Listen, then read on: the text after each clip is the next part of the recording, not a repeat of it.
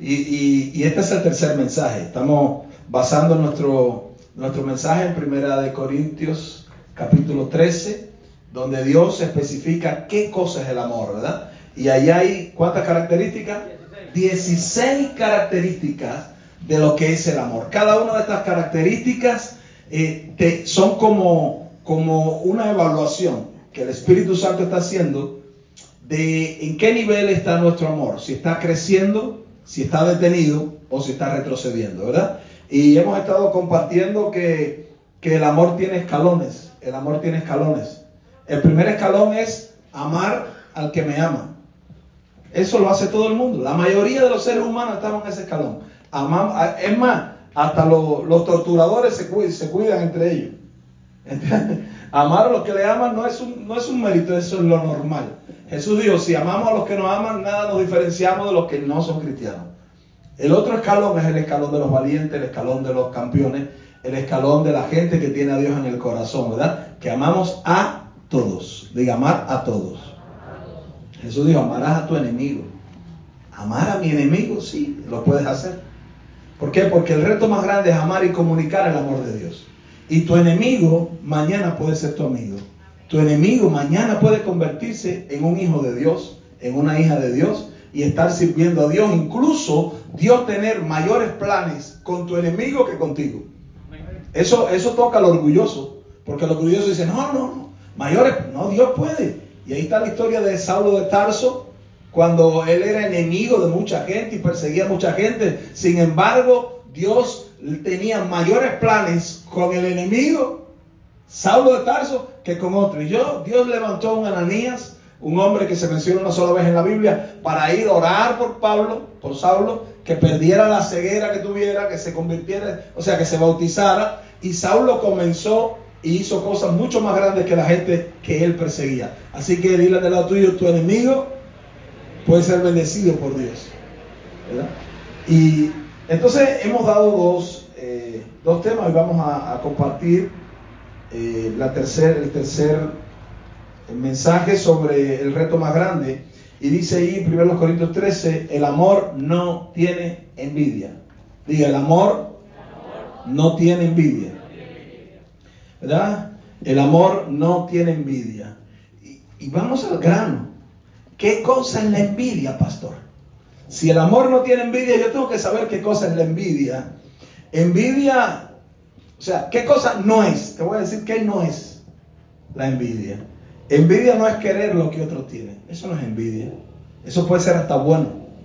Puede ser hasta bueno que, yo eh, sea inspirado por la vida de una persona y que la vida de esa persona me lleve a mí a, querer crecer.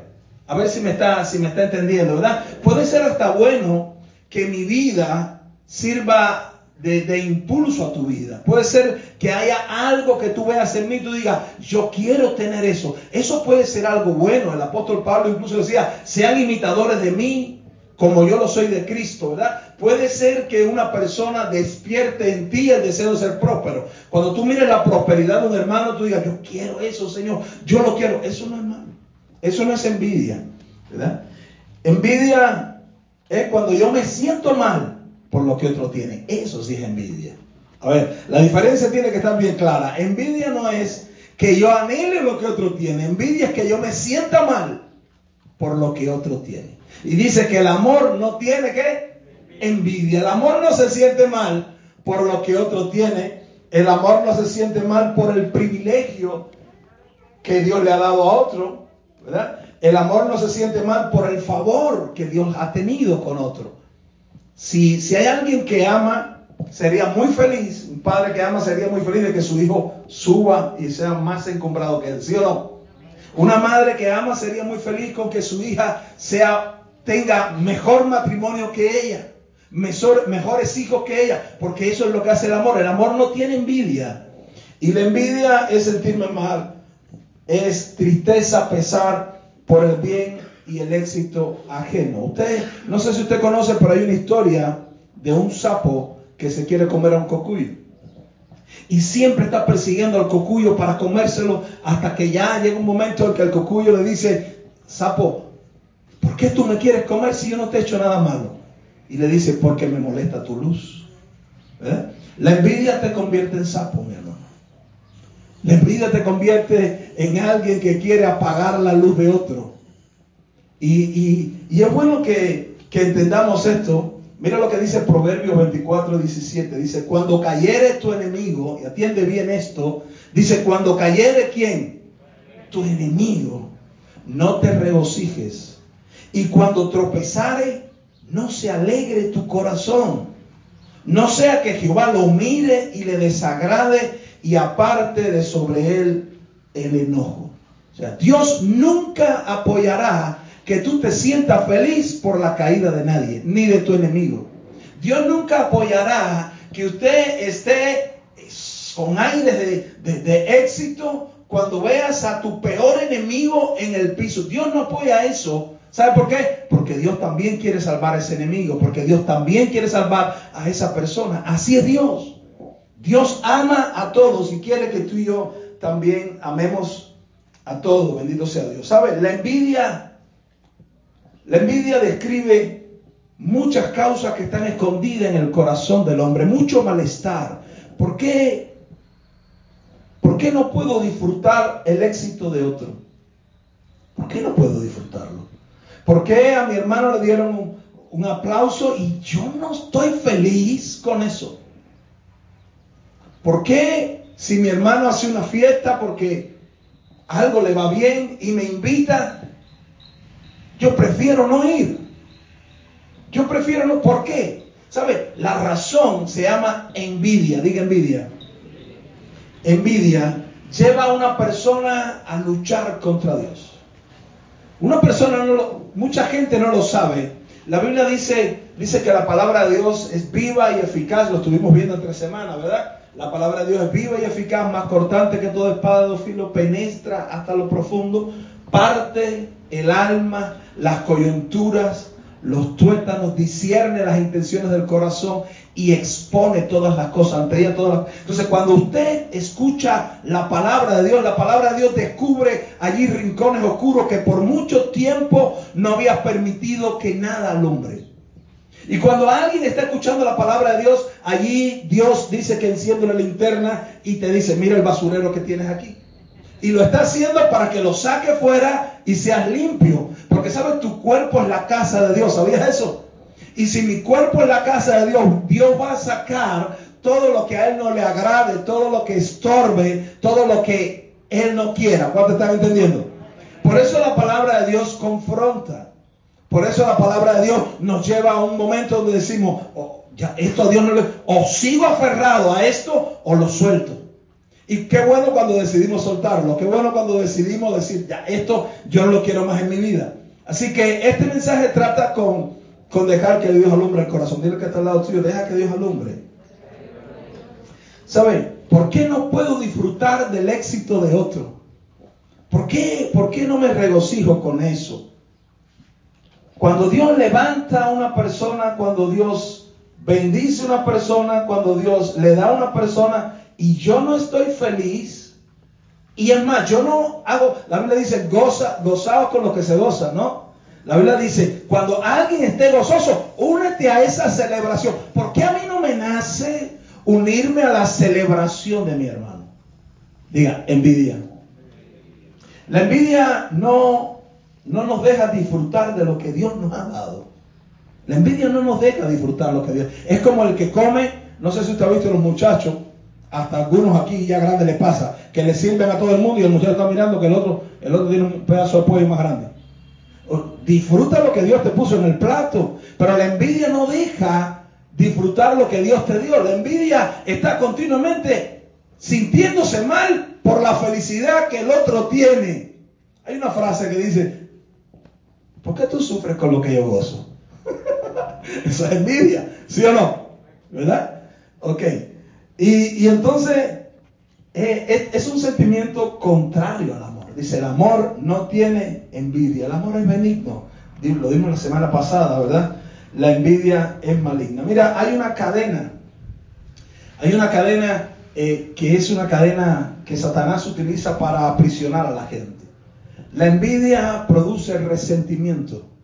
El resentimiento es cuando yo no busco que a alguien le vaya mejor, sino busco que le vaya peor. Cuando usted está teniendo este tipo de sentimiento hacia alguien, o sea, yo no busco que le vaya mejor, sino que yo busco que le vaya peor. Eso pasa en muchos centros de trabajo. Un jefe no, busca que le vaya mejor. Ve a alguien que tiene un ve a alguien que tiene un brillo, ve a alguien y entonces lo que busca es que le vaya peor. Bueno, eso es resentimiento. Esa persona está resentida y la envidia produjo resentimiento y, el resentimiento llega a producir amargura. La amargura es cuando usted no quiere nada bueno para esa persona. Usted está mirando a una persona que quizás tiene una bendición, que quizás tiene un don o un talento que tú no tienes. Ahora, ahora se usa mucho que alguien hace una canción y yo hago otra canción. Alguien dice algo y yo hago otra cosa. Eso no, la envidia produce esas cosas. Eso no debe ocurrir en los hijos de Dios. No debe ocurrir. Usted debe gozarse con el que tiene un don y lo hace bien. Te aplaudo y te reconozco. Y qué bueno que estás arriba, y qué bueno que estás brillando, y qué bueno que te va bien, y me gozo con eso. Pero el resentimiento da lugar entonces a la amargura. Ya no solo es que, que, que, que no hago cosas para que te vaya bien, sino que procuro que te vaya mal. Y de la amargura pasas al odio.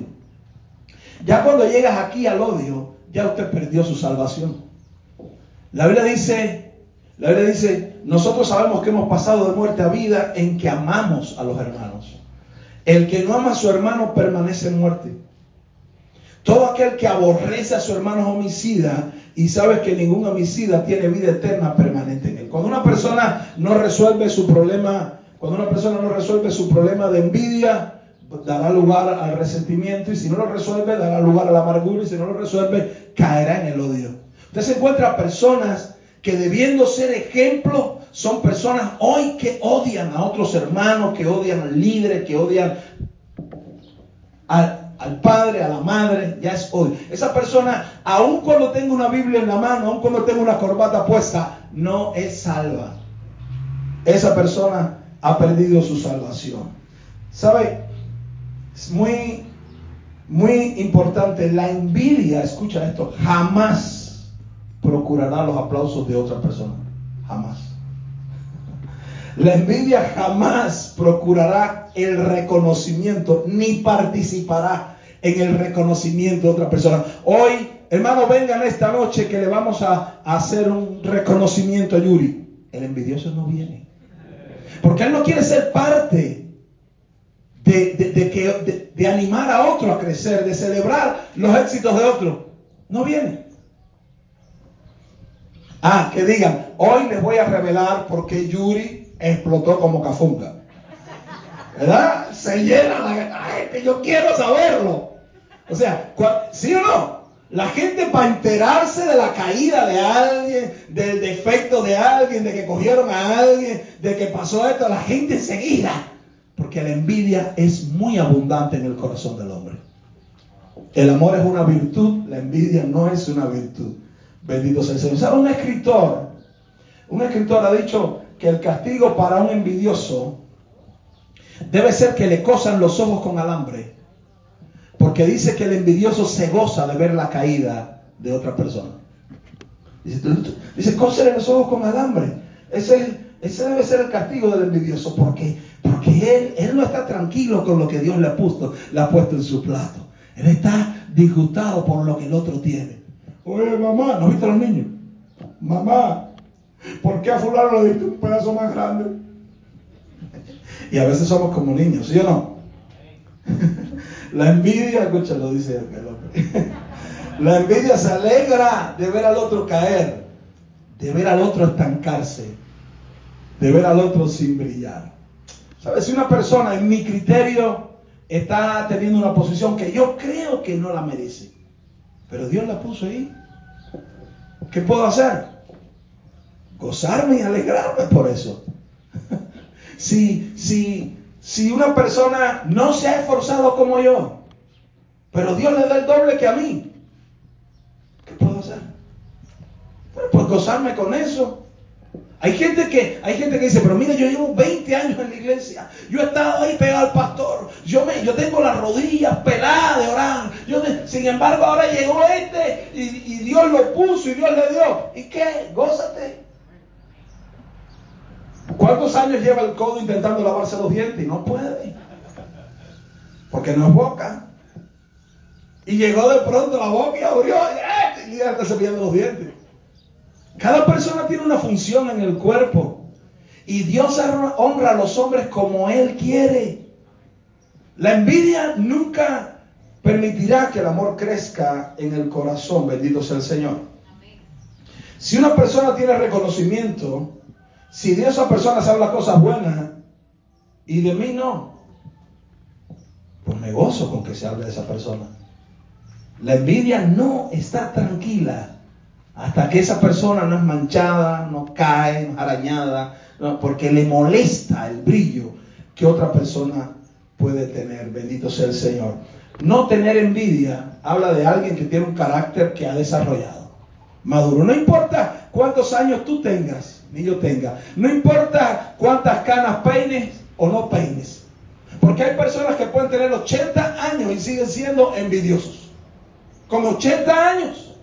Eso no depende de edad. Eso depende de una actitud del corazón que quiere crecer, que quiere madurar, que quiere disfrutar la vida.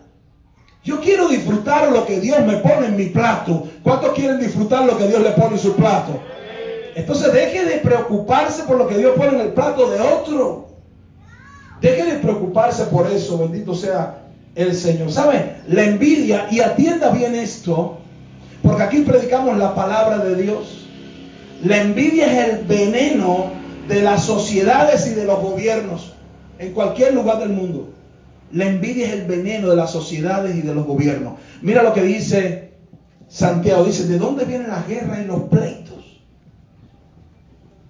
Y responde más adelante. Dice, codician y no tienen matan y arden de envidia. ¿Saben? Gran parte de las guerras, de los pleitos, de las críticas hacia otro es envidia.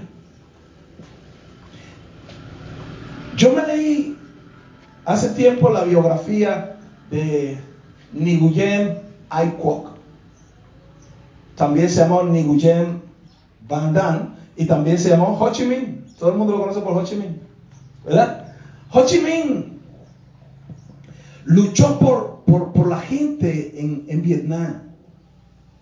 Ho Chi Minh luchó por los pobres. Cuando triunfaron, a Ho Chi Minh le ofrecieron el palacio de gobierno lleno de lujos. Y él dijo, no, construyame una casa de madera aquí al frente. Y toda su vida él vivió en una casa de madera. Pero fíjense, los, los líderes que luchan por los pobres, que aman a los pobres, que critican a los ricos, ellos, ellos viven como ricos. Tienen casa de rico, piscina de rico, carro de rico, relojes de 3 mil dólares, cartera de 3 mil dólares, en cualquier lugar del mundo. Porque si tú luchas por los pobres, vive como ellos. ¿Aló? Muchas de las guerras es por envidia. Yo critico a los ricos, pero yo quiero vivir eso. Y eso pasa en el mundo entero. Eso pasa en el mundo entero. Yo quiero tener todo lo bueno que Dios te haya dado. Yo quiero tener todo lo bueno que otra persona tenga. Pero yo quiero ser feliz porque tú lo tienes. Yo quiero aplaudirte cuando tú lo alcances. La triste historia de, de los cangrejos que yo no me canso de hacerla. Yo se la hago a todo el mundo, hermano. Un padre lleva a su niño a coger cangrejos. Y a unos le dice, coge dos cubos, uno con tapa y el otro sin tapa. Y sale, coge un cangrejo, lo tira en un cubo y le dice, tápalo. Y coge el otro, lo tira en un cubo y no lo tapa. Y coge el otro, lo tira en un cubo y lo tapa. Y el otro lo tira...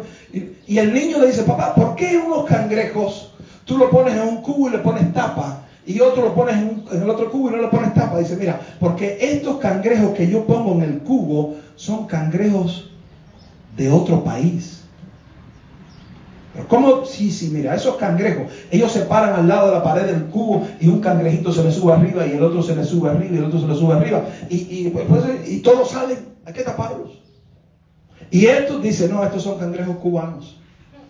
Esto, y, y ¿por, qué, porque él ve que alguien está subiendo y lo ala para abajo? Y lo ala para abajo. Eso es lo que hace la envidia. Escucha, eso es lo que hace la envidia. La envidia no puede ver a uno brillando, lo baja. Porque lo que le molesta es la felicidad y el brillo de otro. Y la Biblia dice, el amor no tiene envidia. Escucha, fue la envidia lo que Satanás usó para convertir a Caín en un sapo que apagara la luz de su hermano Abel. Caín, la Biblia dice, Caín mató a Abel. ¿Por qué lo mató? Caín había llegado primero. Caín fue el primer hijo que ellos tuvieron. Pero dice que cuando fueron a presentar la ofrenda a Dios, Dios miró con agrado la ofrenda de Abel y le dio la espalda a la ofrenda de Caín.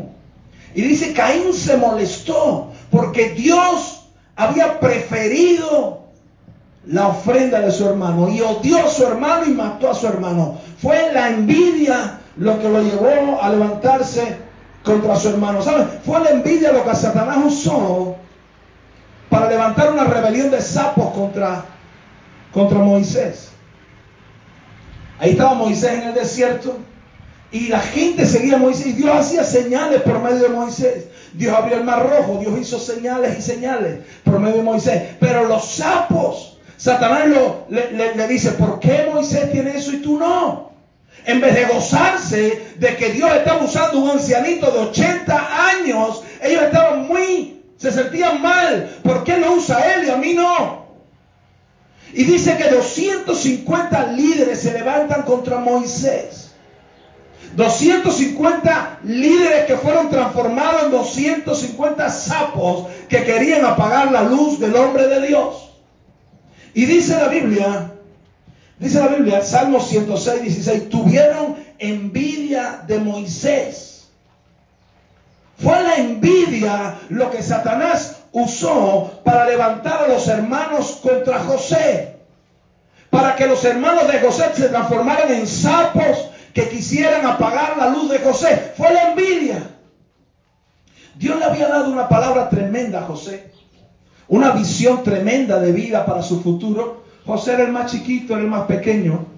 Y dice la Biblia, Hechos 7:19, los patriarcas movidos por envidia vendieron a José para Egipto. Fue la envidia lo que Satanás usó.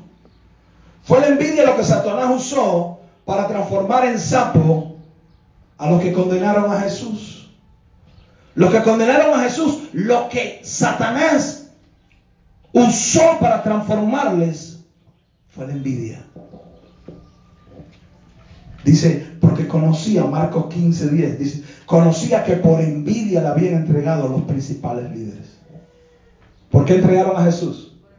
Por envidia. ¿Le entregaron por qué? Por envidia. Porque les molestaba la luz.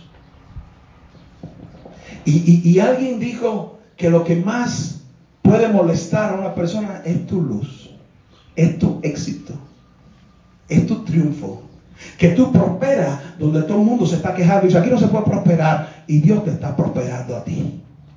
Que tú tienes un ministerio donde todo el mundo dice que aquí no se puede tener ministerio, pero Dios te está usando a ti. Que donde todo el mundo está llorando, tú estás cantando y levantando las manos a Dios. Eso despierta la envidia. Alabado sea Dios. Alabado sea Dios. Ahora mira la actitud de este hombre Juan el Bautista. Juan el Bautista, primo de Jesús, seis meses mayor que Jesús. Juan el Bautista comienza su ministerio y, el ministerio de Juan el Bautista, él, él bautizaba a la gente y miles de personas venían a su bautismo. Porque cuando alguien se bautiza, dice, yo estoy de acuerdo con la enseñanza del maestro. Cuando alguien se bautiza, dice, yo me arrepiento de mis pecados. Cuando alguien se bautiza, dice, yo quiero un nuevo comienzo en mi vida. Y la gente salía al mensaje de Juan pero pasó un tiempo, dice Juan 3:22, dice, después de esto vino Jesús con sus discípulos a la tierra de Judea y estuvo allí con ellos y bautizaba. Mira esto. Dice, Juan bautizaba también en Enón junto a Salim, porque había allí muchas aguas y venían y eran bautizados. Mira el caso, aquí está Jesús empezó a bautizar.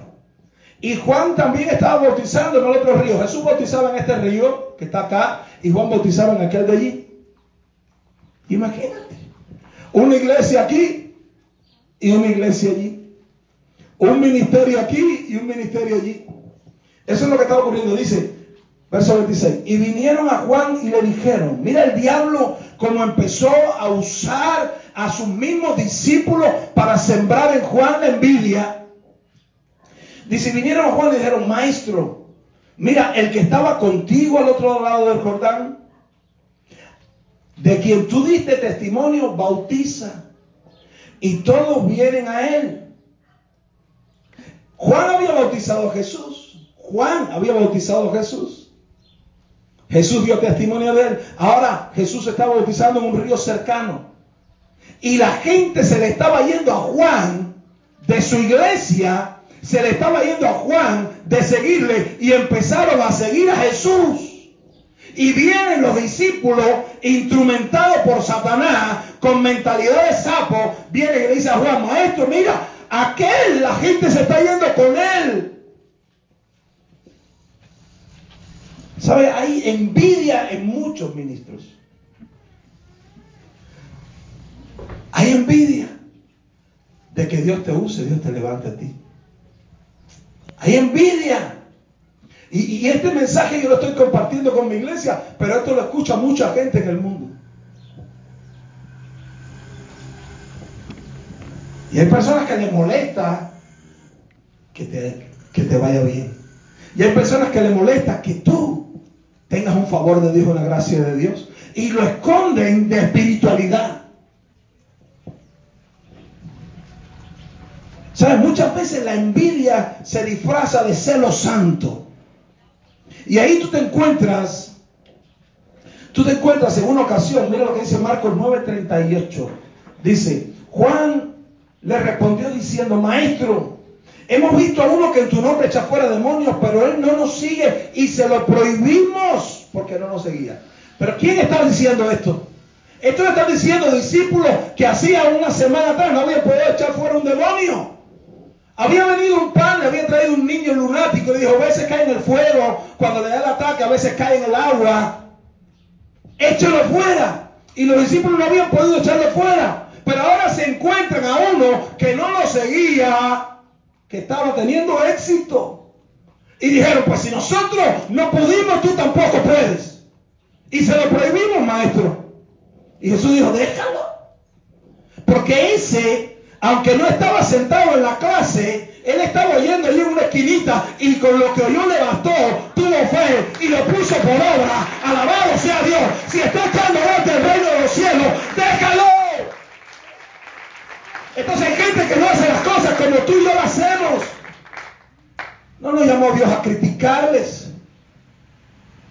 No nos llamó Dios a, a, a, ah, no, no, no, si no se viste como yo, no puede. Si no es de los que nos siguen, no puede.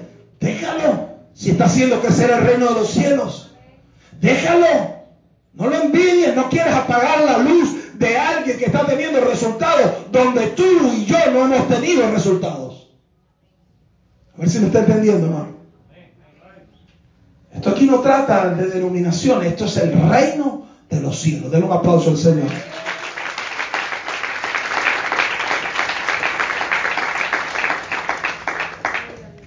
Pero mira que Juan respondió cuando, cuando los discípulos instrumentados por Satanás quería que Juan se convirtiera en sapo, que Juan apagara la luz de Jesús, que Juan dijera, no, pero yo conozco algunas cositas de Jesús que han pasado en casa, en la familia, porque somos parientes. Yo, y yo nunca se lo he dicho, el tipo hacía trampa cuando jugábamos la bola.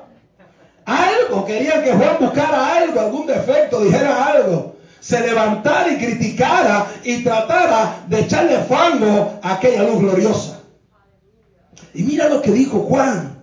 Juan respondió y dijo, no puede el hombre recibir nada si no le fuere dado del cielo. Alabado sea Dios. Y esto, una alabanza a Dios. Y esto es un pensamiento que siempre te cuidará de la envidia. ¿Qué tiene? Dios lo está usando, gloria. No puede recibir nada si no le fuere dado del cielo. Si Dios se lo dio, que San Pedro, no. Si Dios se lo dio, si Dios se lo dio, gózate. Si Dios lo está usando más que a ti, gózate. Si Dios, si Dios lo está levantando más que a ti, gózate, disfruta eso. Eso es amor. El amor no tiene envidia. Este será un pensamiento que cuidará mi vida. Porque a veces, a veces viene el pensamiento, pero ¿por qué levantan a este y a mí no? Nadie puede recibir nada que no le sea dado del cielo. Si el Padre lo estimó así, gloria a Dios. Y me voy a gozar y voy a ser feliz. Y lo que pueda hacer para verlo brillar, lo voy a hacer. No voy a ser yo el sapo que quiera comerse, apagar la luz del cocuyo. No voy a ser yo el sapo. Alabado sea Dios. Así que no apagues la luz de nadie. Brilla junto a Él. No critiques a nadie que esté haciendo algo. ¿Sabe? Los que brillan nunca les molestarán la luz de otro. El que está brillando, sea mucho, sea poco, pero está brillando, no le va a molestar la luz de otro. Por lo general los sapos no pueden dar luz. Y eso es lo que le molesta. ¿Sabe? Los que te aman, escucha esto, los que te aman serán felices de verte brillar. Los que te aman serán felices de ver cómo tú subes. Los que te aman, los que te aprecian, los que son tus amigos de verdad, se gozan contigo. El que no se goce contigo, haz la prueba. Que te premien con algo bueno. Y invita a ver, vamos a celebrar hoy. Que me premiaron con esto. Y el que no venga, anótalo en la, lista roja. Ese no viene por, por envidia. Tú no te puedes gozar con que, con que a una persona le pusieron una multa. O que una persona cayó, viste, lo sabía. Estás poniéndote el cuño de que la envidia era lo que tenías en el corazón. Viste, qué bueno. Así sea tu peor enemigo. No te goces con su caída. El amor no tiene envidia. Y tenemos un gran reto delante de nosotros. Es amar y comunicar el amor de Dios a este mundo. Ponte de pie. Dile al hermano que está al lado tuyo, mírale a los ojos y dile, no seas sapo. Dile, no seas sapo. Y si es hembra, dile, no seas zapa. No sé si existe la zapa. No sé si la zapa existe, pero espiritualmente te estoy hablando. Dile, no seas sapo. Vamos, pero díselo al otro. Vírate para otro, otro que no se le ha dicho. Dile, no seas sapo. Aleluya. Dile, yo no voy a apagar tu luz. Dile, yo no voy a apagar tu luz Levanta tus manos al cielo, Padre, en el nombre de Jesucristo. Ayúdanos a crecer en el amor, Señor. Ayúdanos a no tener envidia.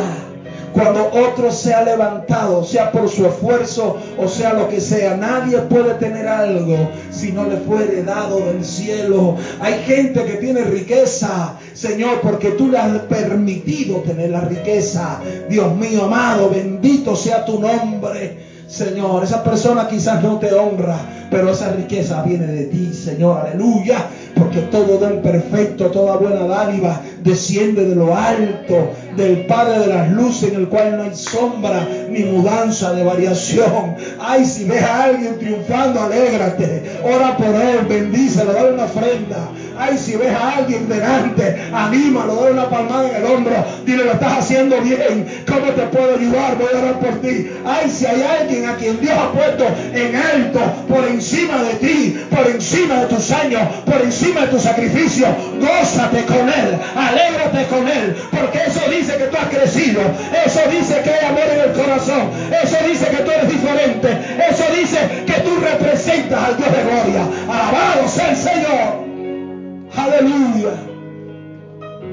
esta mañana, por favor, si el Espíritu Santo te ha iluminado el corazón y tú has creído que en algunas ocasiones la envidia ha sido lo que te ha movido a no gozarte. Yo creo que es momento de decir, Señor, renuncio a eso. Señor, renuncio a eso esta mañana. Renuncio esta mañana a toda envidia. Te voy a decir la bendición que está para ti, no hay diablo que te la quite.